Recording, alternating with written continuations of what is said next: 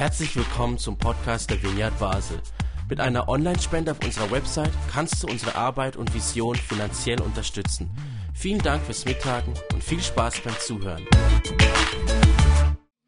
Mein Predigtitel heute ist Anbetung und Auslieferung. Und was hinter diesem zweiten Wort steckt, das werdet ihr jetzt dann merken.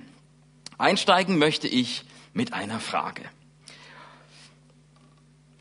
Eine Frage, die du dir vielleicht auch schon gestellt hast, sehr regelmäßig vielleicht stellst oder eine Frage, die vielleicht auch neu ist für dich.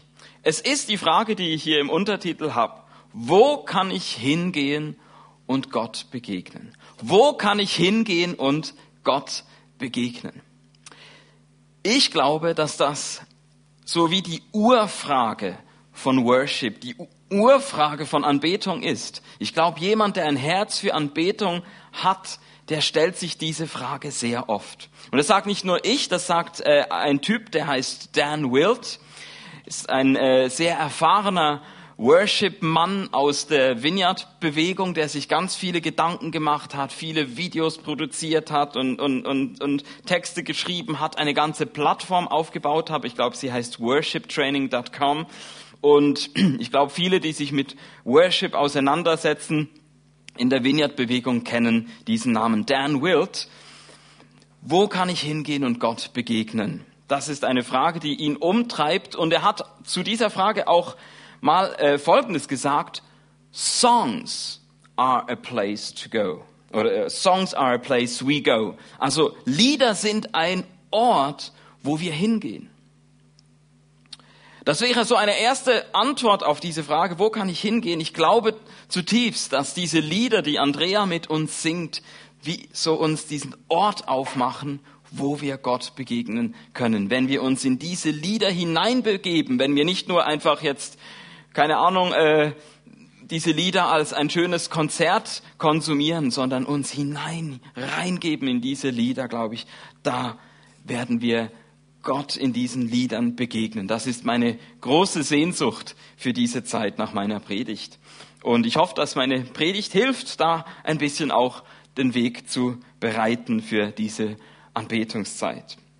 Ich habe den Wunsch an, an Andrea, dass sie uns abholt an dem Ort, wo wir gerade so sind und uns hinführt an einen Ort, wo wir sagen, wow, an diesem Ort, da da ist es gut. An diesem Ort, da begegne ich Gott. An diesem Ort, da ist es wie eine neue Dimension. Da bin ich wie vor Gottes Thron in seiner Gegenwart. Wie immer du Worte für diesen, für diesen Ort findest, um ihn zu beschreiben.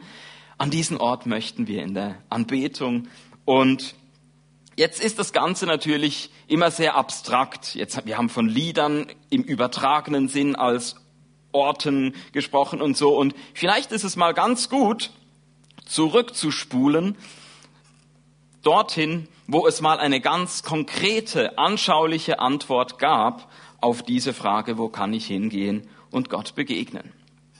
Und darum möchte ich euch mitnehmen auf eine kleine Exkursion.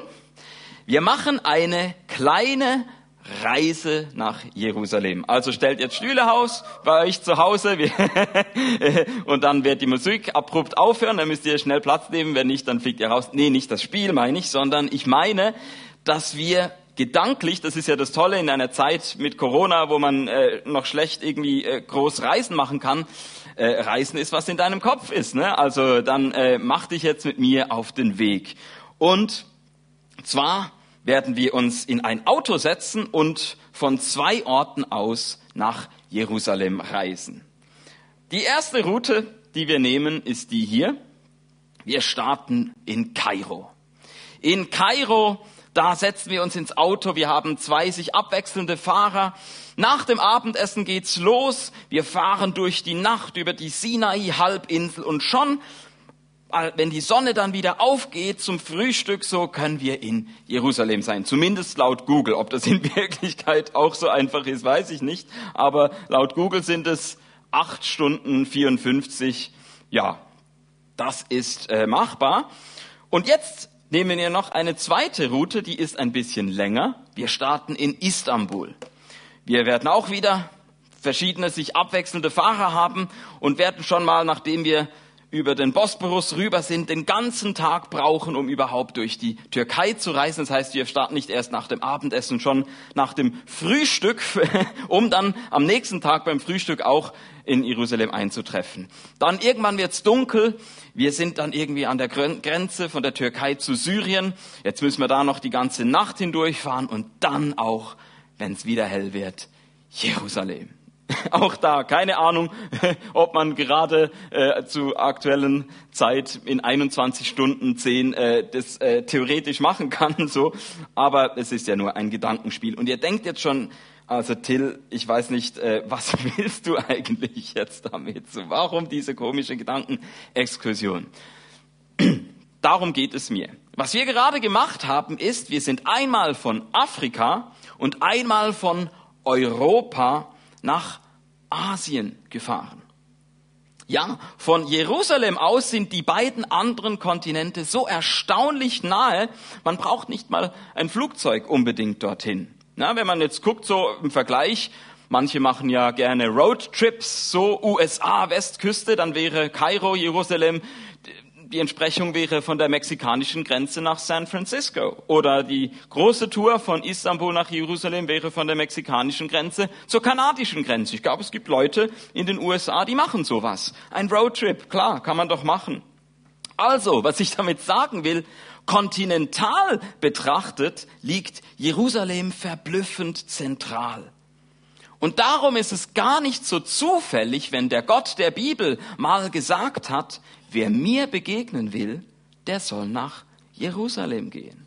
Das ist meine Stadt mit meinem Tempel, das Zentrum der Anbetung am Nabel der Welt, zumindest von der damals bekannten Welt.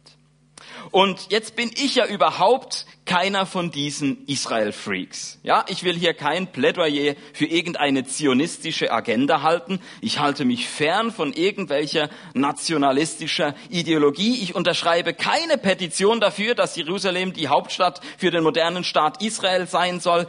Von machtpolitischen Fantasien distanziere ich mich.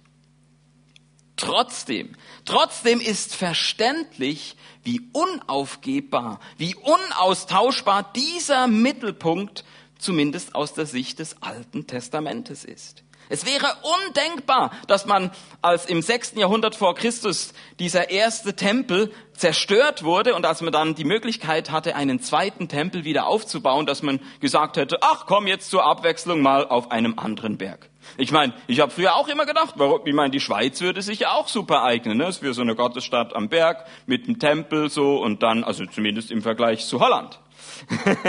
Aber nein, es ist nicht so willkürlich, wo dieser Tempel äh, gestanden hat. Und wir hatten ja letzten Sonntag auch eine Holländerin, wenn wir schon von Holland äh, sprechen.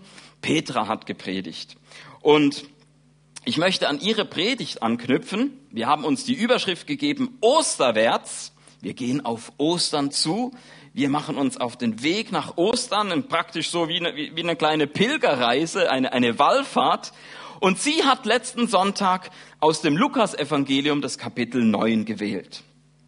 Dort, ähm, das ist die Stelle, wo Jesus sich mit den Zwölf gerade auf den Weg nach Jerusalem gemacht hat. Und da hat Petra einen Text ausgesucht und auch gesagt, dass unmittelbar davor zweimal Jesus angekündigt hat, was ihn in Jerusalem erwarten wird. Also ganz wichtige Stelle im Lukas-Evangelium.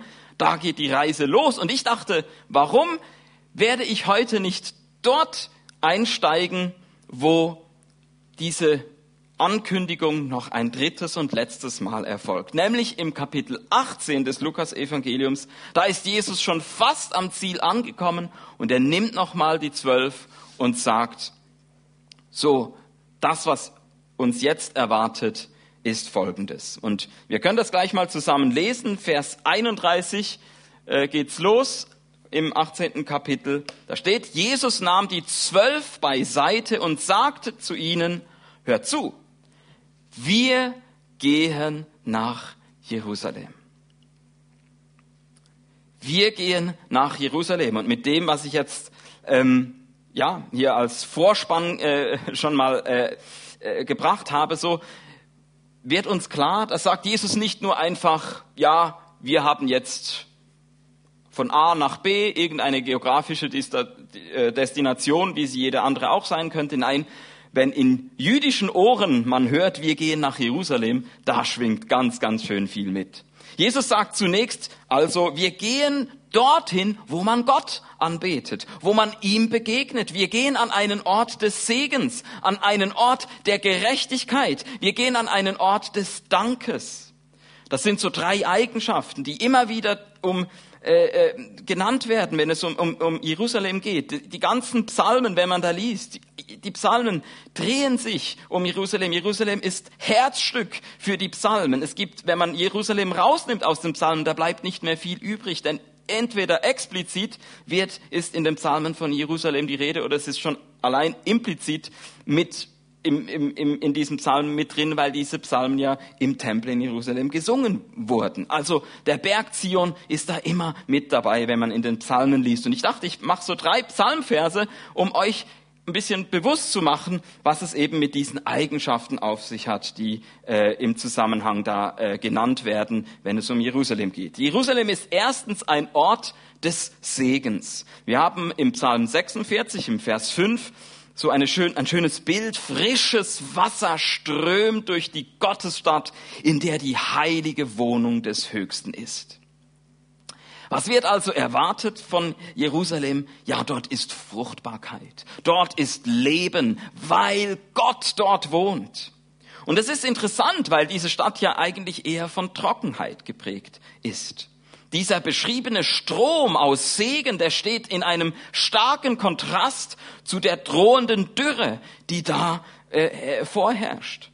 Und man bekennt also, es ist wie eine Glaubensaussage inmitten von dieser Dürre, dass man sagt, der Herr bringt Erfrischung von Jerusalem aus, vom Zion aus. Schon wenn man sich auf den Weg gemacht hat, kaum ist man irgendwie in der Richtung schon unterwegs, da erfährt man schon diese Erfrischung. Da kommt's schon irgendwie, da beginnt es schon und, und es mündet in ein Glück, in einen Segen hinein. Und damals hieß es vor allem auch Familienglück und Kindersegen. Das war die Erwartung, wenn man nach Jerusalem gegangen ist, dass man dann nach Hause und dann äh, große Familie. Ne? Und äh, das äh, bringt uns auch zum zweiten Punkt, denn das wäre jetzt eine Möglichkeit, Segen und Glück auszubuchstabieren. Das ist aber nicht die einzige. Zweitens ist nämlich Jerusalem ein Ort der Gerechtigkeit. In Jerusalem ist das höchste Gericht, dort regiert das Königshaus Davids, heißt es in Psalm 122 im Vers 5. Jetzt wird Glück und Segen also ausbuchstabiert in die Richtung von Frieden, Sicherheit, Wohlstand, dass man sich keine Sorgen machen muss. Es ist von zentraler Bedeutung, dass da nicht nur der Tempel in Jerusalem ist, sondern in direkter Nachbarschaft auch der königliche Palast. Also zur Zeit des ersten Tempels war da Tempel und Palast. Das war wie so eine Symbiose. Es wurde Gottes Weltordnung durch die Dynastie von König David durchgesetzt. Also das ging Hand in Hand, der Palast und der Tempel. Wenn David regierte, dann bedeutete das auch zu richten, Gerechtigkeit vielleicht wiederherzustellen für geschädigte Untertanen.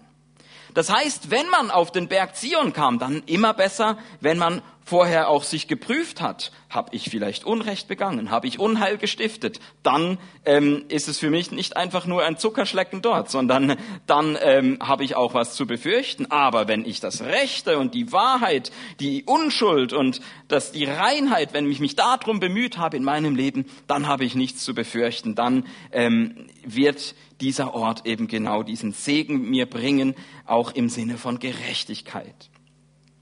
Und dann war der dritte Punkt, die dritte Eigenschaft, dass Jerusalem ein Ort des Dankes war. Legt Gelübde ab und löst sie ein vor dem Herrn, eurem Gott, heißt es da in Psalm 76, Vers 12. Ihr Völker, die ihr rings um ihn wohnt, bringt dem gewaltigen Gott Geschenke. Kann man sich also so vorstellen, man ist ja immer wieder mal nach Jerusalem gegangen zu den jüdischen Festen oder so und dann hat man vielleicht beim einen Mal Gott gesagt, Gott, ich brauche diesen Segen oder ich brauche, dass äh, mir Gerechtigkeit widerfährt in dem und in dem Fall. Und ähm, wenn du mir hilfst, Gott, dann, wenn ich das nächste Mal da bin, dann bringe ich dir ein richtig fettes Tieropfer oder ich sing dir ein äh, selbstgeschriebenes Lied oder keine Ahnung so, ja. Also die Idee ist, nachdem Gott sich erfolgreich erwiesen hat als ein Richter über die Unterdrücker, dann wurden von den Unterdrückten diesem Gott Lieder gesungen aus Dankbarkeit.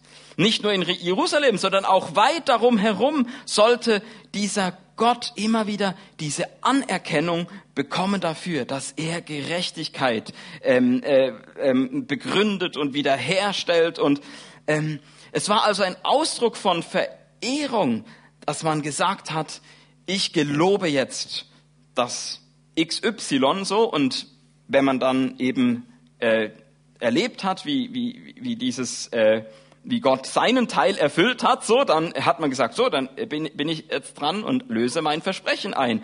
Dann erfülle ich mein äh, Gelübde, indem ich jetzt eben meinen Dank bringe in eine Opfergabe, freudigen Jubel, rühmenden Lobpreis und was auch immer.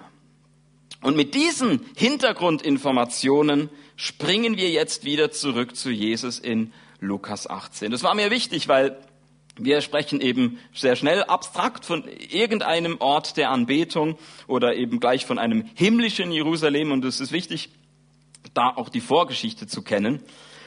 Und jetzt wird's aber überraschend. Wenn wir nämlich jetzt weiterlesen von Vers 31, da kommt jetzt Folgendes. Also Jesus sagt, hört zu, wir gehen nach Jerusalem und jetzt kommt, Dort wird alles in Erfüllung gehen, was die Propheten über den Menschensohn geschrieben haben. Und weiter.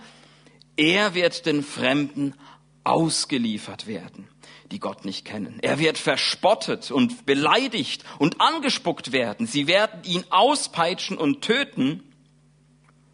Und dann kommt noch, doch am dritten Tag wird er auferstehen. Jetzt haben wir natürlich den Vorteil, wir wissen, wie die Geschichte ausgeht und können das dann vielleicht auch so irgendwie einordnen. Versetzen wir uns zurück in die Nachfolger von Jesus, die das da gehört haben und noch nicht gewusst haben, was jetzt in den nächsten 24 Stunden und so passiert. Die haben das gehört und vielleicht kann man sich vorstellen, so unter sich, hä? Checkst du, was der Jesus da gerade gesagt hat? sehr oft bei den Jüngern, ne, dass sie erstmal nicht blicken, was, was meint er so, von was redet er? Aha, die Propheten haben geschrieben, ja, welche Propheten und so. Und dann hat vielleicht einer die Idee gehabt, ja, das mit dem Menschensohn, das erinnert mich, das erinnert mich an das Buch Daniel. Dort steht doch was so von diesen vier Weltreichen, die aufeinander folgen. Und dann kommt am Schluss Gottes Reich mit einem, wo es dann heißt, der äh, die Gestalt das so aussah wie ein Sohn des Menschen oder irgendwie so heißt es da, Daniel 7, 13, 14, irgendwie so, das, meint er das? Und dann hat ein anderer vielleicht gesagt, ja, aber, also, das mit dem ausgeliefert werden da, dass, dass, dass er, äh, äh, dass da jemand ausgepeitscht wird, Igitt, also, wo soll das denn? Also, also vielleicht meint Jesus da diese Lieder von diesem leidenden Diener Gottes im Buch Jesaja könnte das, aber das macht, passt ja überhaupt nicht zusammen so. Und dann ein Dritter hat vielleicht gesagt, also ich bin da über das mit dem dritten Tag gestolpert, mit das da irgendwie äh, Auferstehung oder so. Könnte da vielleicht das in, im, im, beim Propheten Hosea gemeint sein? Da gibt's auch so ein Lied von denen, die umkehren und die irgendwie geschlagen sind. Und dann heißt es, am dritten Tag werden sie wieder aufgerichtet. Seltsam. Aber auch wenn man diesen ganzen Hintergrund und diese Propheten nicht kennt und einfach das mal so hört. Und das vergleicht mit diesen Eigenschaften, mit den Erwartungen an diese Stadt Jerusalem, Ort des Segens, Ort der Gerechtigkeit, Ort des Dankes, dann merkt man, das passt irgendwie nicht. Was hier beschrieben wird, ist ein Ort des Ausgeliefertseins. Das ist das, was im Vordergrund steht. Natürlich ist da auch irgendwie Hoffnung. Hoffnung auf Gottes Herrschaft mit dem Menschensohn. Hoffnung, dass da eine Auferweckung zu neuem Leben mit enthalten ist. Aber zunächst, das, was am meisten Raum einnimmt, ist eine Ankündigung von Leiden und Tod. Und für Jesus ist das kein Widerspruch. Der Ort der Anbetung ist ein Ort der Auslieferung. Der Ort der Auslieferung ist ein Ort der Anbetung. Jesus sagt Ja zu seinem Ausgeliefertsein. Nicht, weil die Situation an sich so erstrebenswert ist, aber ihm ist klar, auch und gerade der Ort des Ausgeliefertseins kann zum Ort der Gottesbegegnung werden. Vielleicht erinnert ihr euch noch, vor zwei Wochen habe ich dieses Bild gebracht, ähm, ein Spottbild im, zwei, im Jahr 200 nach Christus in Rom, jemand kritzelt an die Wand, da das Männchen links, das ist ein Alexamenos und der betet seinen Gott an. Und sein Gott ist offenbar irgend so ein Esel, der am Kreuz hängt. Hier ist gleich Doppelspott. Jesus wird als ein Esel am Kreuz verspottet und diejenigen, die an ihn glauben, ihn anbeten, werden ebenfalls lächerlich gemacht. Aber ich habe vor zwei Wochen gesagt, hätte dieser Alexamenos gesagt, oh ja, ich hätte lieber im Mittelalter gelebt, wo alle irgendwie einverstanden sind, ja, das ist unsere Religion, das ist, oder hätte er nicht gesagt, nee, gerade Teil einer Minderheit zu sein, dass, dass es mich was gekostet hat, so, da habe ich mich Jesus besonders nahe gefühlt dadurch. Das habe ich vor zwei Wochen gesagt und ich kann es heute wieder sagen. Der Ort des Ausgeliefertseins kann eben gerade zum Ort der Gottesbegegnung werden. Und nächsten Sonntag wird Diana über das Gebet im Garten Gethsemane predigen. Nicht was ich will, sondern was du willst. Was ist das bitteschön, wenn nicht einer der tiefsten Ausdrücke von Worship, von Anbetung? Jesus und seine Passion, die begründen eine sehr viel tiefer gehende Theologie der Anbetung, als wir es gesehen haben, so in dieser Zions-Theologie des ersten Tempels, wo irgendwie alles so Sonnenschein und ähm, keine Ahnung, oben Anbetung rein, unten das gewünschte Ergebnis raus oder so. Nein, ich, ich wünsche uns natürlich, dass wir da auch eine, eine Theologie entwickelt, die, die auch trägt, wenn mal nicht Sonnenschein ist. Ich freue mich natürlich total, wenn du sagen kannst, ich habe den Ort der Anbetung aufgesucht. Dann habe ich Segen empfangen. Dann ist mir Gerechtigkeit widerfahren. Dann habe ich meinen Aus Dank ausgedrückt und der Kreislauf ging wieder von vorne los. Super, wenn du das so erlebst. Dann will ich dir das auch gar nicht ausreden. Wenn wir gleich zusammen anbeten, hey, dann genieße es einfach in dieser unbeschwerten Art glaube aber, dass viele, die jetzt mir zuhören, Menschen von der Vineyard Basel und, und auch sonst, ähm, dass sie gemerkt haben, dass eine solche einfache Theologie der Anbetung ähm, zu kurz greift, in, ihren, in ihrem Leben sich vielleicht nicht bewahrheitet haben, so. Und die Lösung ist dann nicht, und das wäre meine Befürchtung, was passieren könnte, dass man dann sagt, jetzt habe ich halt keine Theologie der Anbetung mehr. Schlechte Theologie der Anbetung, jetzt dann halt keine. Nein, die Lösung ist natürlich, eine reifere Theologie der Anbetung zu entwickeln. Und wenn man auf Jesus und die Passion blickt, dann klingt eine reifere Theologie der Anbetung vielleicht so. Gott, ich möchte Segen von dir empfangen. Klar. Aber egal wie offenbar oder wie verborgen dieser Segen für mich ist, ich liefere mich dir aus und bete dich an.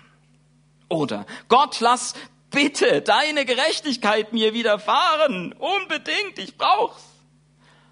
Aber egal wie kurz oder lange ich darauf warten muss, ich liefere mich dir aus und bete dich an. Oder Gott, ich will dir den Dank ausdrücken. Aber egal, wie viel oder wenig Grund dazu ich gerade erkennen kann, ich liefere mich dir aus und bete dich an. Und Andrea wird jetzt wieder auf die Bühne kommen und lasst uns diesen Blick haben auf Jesus und die Passion. Jesus hat trotz allem Leiden daran festgehalten, dass Gott gut ist. Dass Gott bereits einen Tag der Auferweckung fett in seinem Kalender markiert hat. Einen Tag, wo Segen und Gerechtigkeit und Dank nie mehr enden und durch nichts mehr getrübt werden können. Ich weiß nicht, wie gut du dich mit diesem ausgelieferten Jesus identifizieren kannst.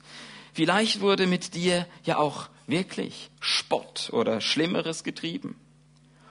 Dann möchte ich dir zusprechen, gerade auch für diese Worship-Zeit. Jesus kennt den Weg durch dein persönliches Jerusalem. Du brauchst diesen Weg nicht alleine zu gehen.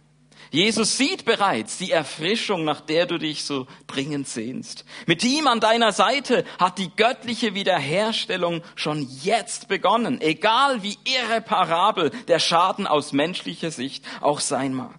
Ja, Jesus bringt dir im Voraus das Lied bei, das du am Ende einmal singen wirst. Vielleicht kannst du jetzt in dieser Anbetungszeit seine Begleitung erkennen, seine Nähe spüren.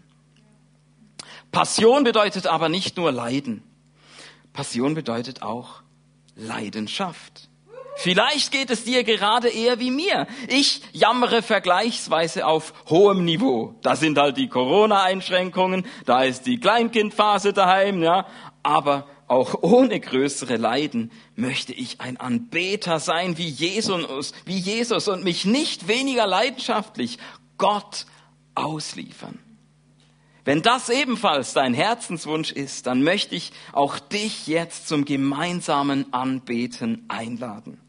Meine Einstiegsfrage war, wo kann ich hingehen und Gott begegnen? Und heute möchte ich also diese Antwort darauf gehen, geben. Gehe an deinen Ort des Ausgeliefertseins. Gehe durch dein persönliches Jerusalem und du wirst dort Jesus treffen. Du wirst dort Gott begegnen. Ich möchte beten. Vater, ich danke dir, dass du den Weg frei gemacht hast. Nicht nur für ein paar Privilegierte, sondern wirklich für jeden und jede, dass wir an diesen Ort finden dürfen, wo du uns begegnest. Komm, Heiliger Geist, und ähm, zeig uns auf, wo wir, ja, wo du uns gerade abholen willst, und führ uns hinein an diesen Ort der Anbetung, des Ausgeliefertseins, aber der Gottesbegegnung. Komm und berühre uns, ähm, mach uns bereit, jetzt einfach uns diese Zeit zu nehmen, nicht abgelenkt zu sein, sondern schenk uns jetzt diesen Blick auf dich, Jesus. Wir wollen dich anbeten, dir begegnen. Danke für alle Freiheit, die du uns gibst in der Anbetung zu jubeln, zu klagen, wie schon äh, ähm, Christine gesagt hat, unseren Gefühlen freien Lauf zu lassen, was auch immer es ist. Komm so, wie du bist. Danke, Jesus, dass du uns so, wie wir sind, begegnest und uns beschenkst mit deiner Gegenwart.